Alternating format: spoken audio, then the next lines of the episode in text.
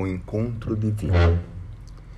Quando o cavaleiro d'Arsonval, valoroso senhor em França, se ausentou do medievo domicílio pela primeira vez, de armadura fulgindo ao sol, dirigia-se à Itália para solver urgente questão política. Eminente cristão, trazia consigo um propósito central: servir ao Senhor fielmente para encontrá-lo. Não longe de suas portas, viu surgir de inesperado o seroso mendigo a estender-lhe as mãos desencarnadas e súplices. Quem seria semelhante infeliz a vaguear sem rumo?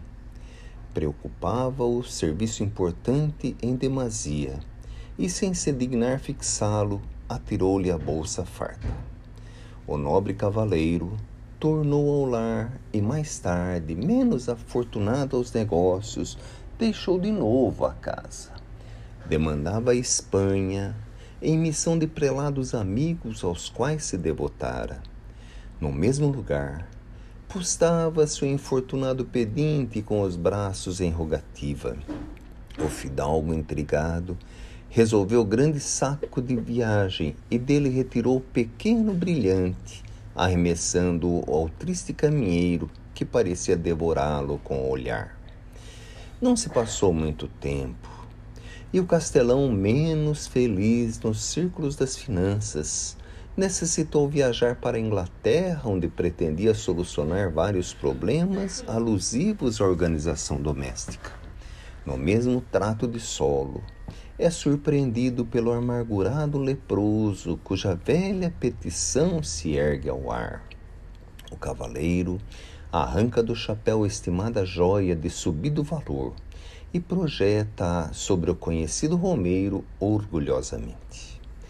Decorridos alguns meses, o patrão feudal se movimenta na direção de Porto Distante em busca de precioso empréstimo destinado à própria economia ameaçada de colapso fatal. E no mesmo sítio, com rigorosa precisão, é interpelado pelo mendigo cujas mãos, em chagas abertas, se voltam ansiosas para ele. Tarsonval, extremamente dedicado à caridade, não hesita e despe fino manto e entrega-o de longe, receando-lhe o contato. Depois de um ano, premido por questões de imediato interesse, vai a Paris invocar o socorro de autoridades e sem qualquer alteração é defrontado pelo mesmo Lázaro, de feição dolorida, que lhe repete a antiga súplica. O castelão atira-lhe um gorro de alto preço, sem qualquer pausa no galope em que seguia presto.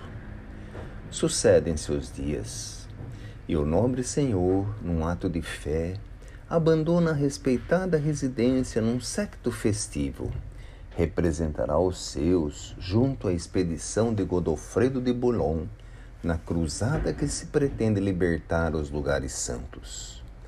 No mesmo ângulo da estrada, era aguardado pelo mendigo que lhe reitera a solicitação em voz mais triste. O ilustre viajor dá-lhe então rico farnel, sem oferecer-lhe a mínima atenção. E na Palestina, Darsonval combateu valorosamente, caindo ferido em poder dos adversários. Torturado, combalido e separado de seus compatriotas por anos a fio, padeceu miséria e vexame, ataques e humilhações, até que um dia, homem convertido em fantasma, torna o lar que não o reconhece. Propalada a falsa notícia de sua morte, a esposa deu-se pressa em substituí-lo à frente da casa, e seus filhos revoltados soltaram cães agressivos que o dilaceraram cruelmente, sem comiseração para com o pranto que lhe escorria dos olhos semimortos.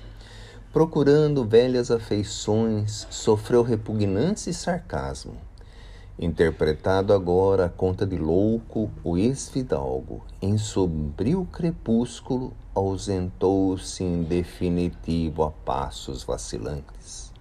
Seguir para onde? O mundo era pequeno demais para conter-lhe a dor. Avançava penosamente quando encontra o mendigo. Relumbrou a passada grandeza e atentou para si mesmo, qual se buscasse alguma coisa para dar. Contemplou o infeliz pela primeira vez e, cruzando com ele o olhar angustiado, sentiu que aquele homem, chegado e sozinho, devia ser seu irmão. Abriu os braços e caminhou para ele, tocado de simpatia como se quisesse dar-lhe o calor do próprio sangue. Foi então que, recolhido no regaço do companheiro que considerava leproso, dele ouviu as sublimes palavras: Darson Val, vem a mim. Eu sou Jesus, teu amigo. Quem me procura no serviço ao próximo, mais cedo me encontra. Enquanto me buscavas à distância, eu te aguardava aqui tão perto. Agradeço o ouro, as joias, o manto, o agasalho e o pão que me deste. Mas há muitos anos te estendi os meus braços esperando o teu próprio coração. O antigo cavaleiro nada mais viu senão vasta senda de luz entre a terra e o céu.